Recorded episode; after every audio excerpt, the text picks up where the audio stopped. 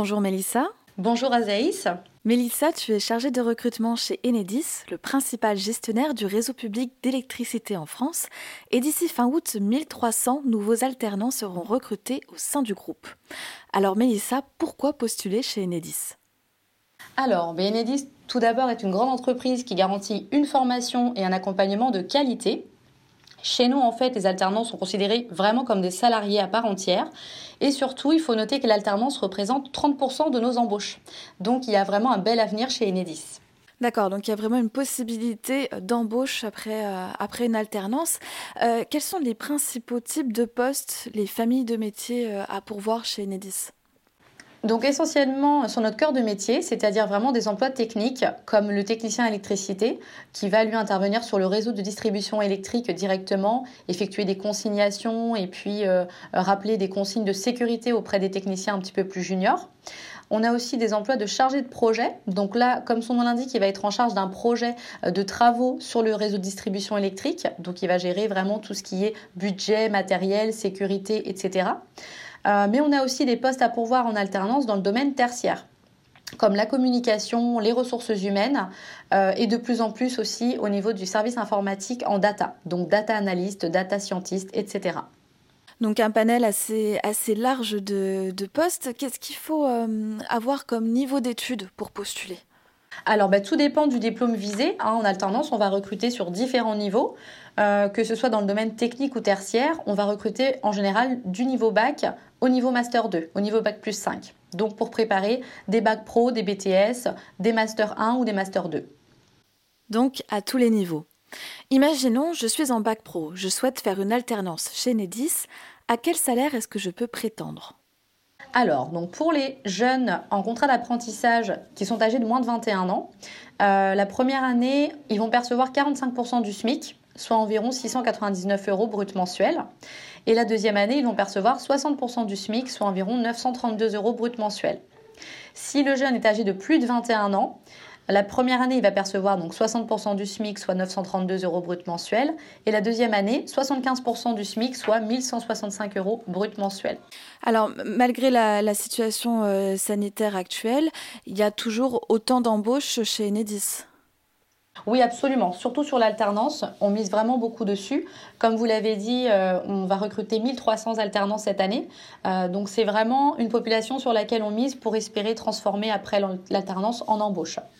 Imaginons toujours, je suis un jeune en recherche d'alternance pour septembre prochain. Est-ce que je peux déjà postuler chez Enedis? Absolument. La campagne d'alternance est lancée depuis février. Donc tous les postes sont publiés euh, sur nos différents sites et job boards. Euh, et donc vous pouvez tout à fait postuler dès maintenant pour une rentrée de septembre 2021. Et comment est-ce que je dois procéder? Alors, il suffit de se rendre sur notre site Enedis dans la catégorie euh, recrute, donc nous rejoindre ou postuler à nos offres, euh, ou bien sur nos sites partenaires, les différents job boards tels que Indeed, LinkedIn, l'étudiant, Work for Lab, etc. On est vraiment présent sur beaucoup de job boards différents euh, sur Internet. Donc sur Internet, je vais sur le site et je cherche un domaine en particulier. Comment est-ce que je fais? Et donc vous allez tomber sur une ou plusieurs offres en adéquation avec les critères entrés. Euh, et vous allez donc pouvoir effectivement postuler directement sur le site euh, en mettant bien vos pièces jointes, c'est-à-dire euh, le CV, la lettre de motivation, les bulletins de notes des deux dernières années scolaires si possible, et puis joindre tous ces documents à la candidature. Alors une fois que tout ça est rempli, je dois attendre combien de temps pour avoir une réponse? Alors on essaye d'optimiser au maximum le délai et de répondre sous 15 jours maximum, que la réponse soit positive ou négative. Si ma candidature est acceptée, comment est-ce que ça se passe ensuite? Alors, il y a plusieurs étapes. C'est-à-dire que nous, la première étape, c'est bien évidemment le tri sur CV. Donc, on va regarder le dossier complet, CV, lettre de motivation et bulletin de notes. Si le dossier convient, on va envoyer un lien vers un enregistrement en vidéo différé au candidat pour qu'il puisse donc s'enregistrer et répondre à un questionnaire vidéo en quelques minutes, qu'on va ensuite visionner. Et si l'entretien est validé, on va proposer au candidat un entretien téléphonique. Euh, d'environ une demi-heure pendant lequel on échange autour de l'entreprise et du poste.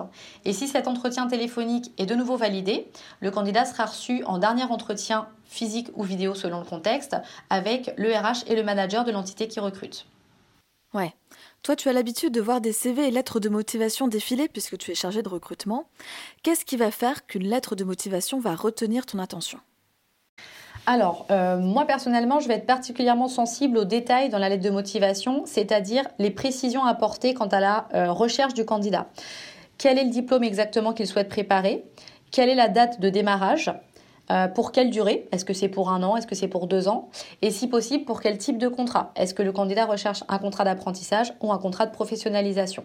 Donc je vais être attentive à, surtout à ces éléments-là dans une lettre de motivation. Donc apporter euh, beaucoup de précision et être sûr de, là où on veut aller et euh, pas postuler au hasard. Exactement, c'est vraiment la plus-value de la lettre de motivation par rapport au CV, c'est l'intérêt de pouvoir justement préciser toutes ces choses-là. Et ensuite, dans les différents entretiens, comment est-ce qu'il faut se comporter? Quels conseils est-ce que tu donnerais? Alors, je donnerais comme conseil bah, déjà d'être naturel, d'être vraiment spontané, euh, tout en ayant préparé un minimum son entretien, c'est-à-dire se renseigner sur l'entreprise et euh, avoir bien compris les missions qu'on serait amené à confier euh, aux jeunes. Ensuite, il faut être, bah, faut montrer un savoir-être, voilà, assez esprit de synthèse, esprit d'analyse. on va être attentif à l'expression, l'élocution. Toutefois, on va être quand même un minimum tolérant puisqu'on va se référer aux missions et aux compétences recherchées pour le poste en question. donc voilà, je dirais simplement de préparer son entretien pour avoir un minimum d'assurance et être à l'aise pendant l'entretien, mais sinon de rester vraiment spontané et naturel. Très bien. Jusqu'à quand est-ce qu'on peut postuler euh, chez Enedis pour septembre prochain? Alors, la campagne se termine en général fin août. Donc, par exemple, toutes les offres publiées actuellement pour l'alternance se terminent le 31 août. Euh, néanmoins, il peut y avoir parfois des candidatures euh, prises un petit peu plus tard, en fonction aussi des dates de rentrée scolaire des différents diplômes et des différentes écoles. Mais il ne faut pas tarder non plus. Voilà, faut pas tarder non plus, étant donné que la campagne est lancée, euh, bien évidemment, c'est dès maintenant qu'on commence à recruter pour la rentrée de septembre. Plus tôt on s'y prend et plus on a de chances d'être retenu. Ok. Quel est le vrai plus selon toi à faire son alternance chez Enedis? Alors, comme je l'avais dit tout à l'heure, Enedis, on accompagne vraiment de façon particulière les alternants, euh, c'est-à-dire qu'on va, euh, donc sous forme de tutorat ou de binôme, les accompagner pendant toute la durée de leur formation. Euh, souvent pour les postes techniques, la première année, ils sont plus en appui et la deuxième année, ils vont gagner en autonomie. donc on va leur confier davantage de responsabilités également. Donc ce sont des missions très responsabilisantes. de plus, c'est un grand groupe, il y a beaucoup d'opportunités. Donc c'est bien aussi de faire son alternance chez nous pour se créer un réseau professionnel, pour des opportunités à venir, soit pour d'autres alternances si le candidat souhaite poursuivre ses études, ou soit pour des perspectives d'embauche, puisque donc l'alternance représente 30% de nos embauches. Merci beaucoup Mélissa pour toutes ces informations. Merci beaucoup. Et on vous dit à bientôt sur Alternjob.